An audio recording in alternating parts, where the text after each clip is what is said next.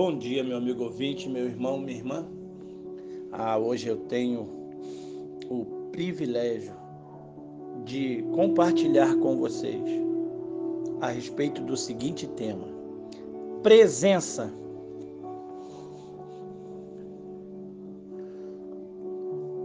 Enquanto pensava sobre este texto, acompanho com muita tristeza o êxodo do povo sírio para a Europa.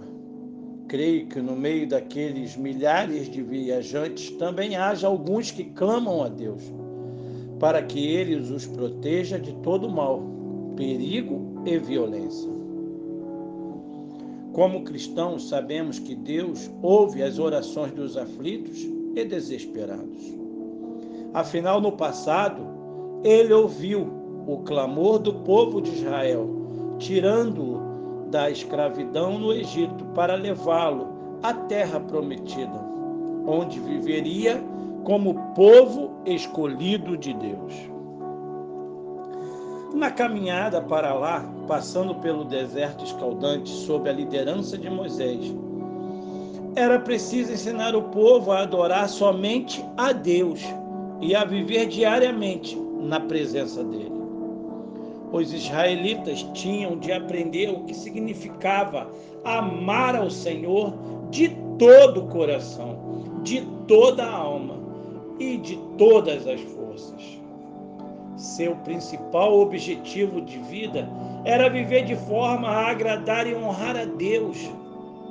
Isso aconteceria se eles criassem o hábito de viver na presença do Senhor, isto é, de buscar fazer sua vontade o tempo todo. Sim, o tempo todo.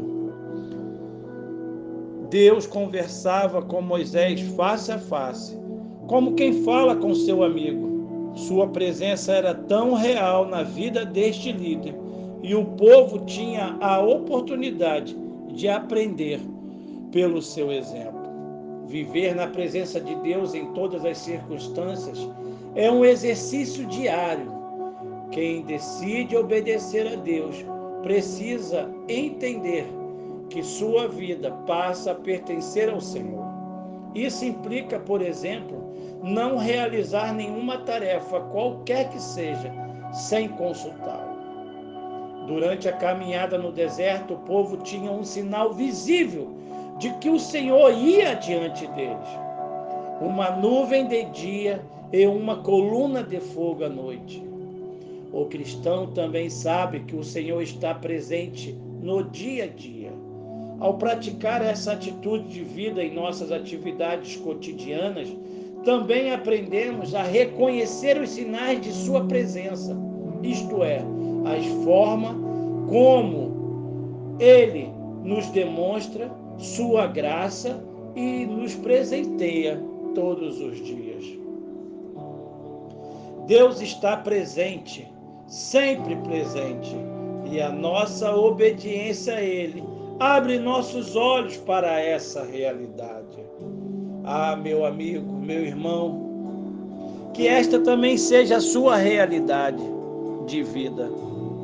Que você escolha obedecer a Deus e, na obediência, fazer da sua vida aquilo que verdadeiramente condiz com a verdade da palavra, que nós temos em Cristo a possibilidade de sermos livres, libertos do pecado. Não somos mais cativos, não somos mais escravos. Lançamos fora tudo aquilo que nos impediam de podermos caminhar alegres, felizes, vivendo em alegria constante, pois a presença do Senhor é constante em nossas vidas.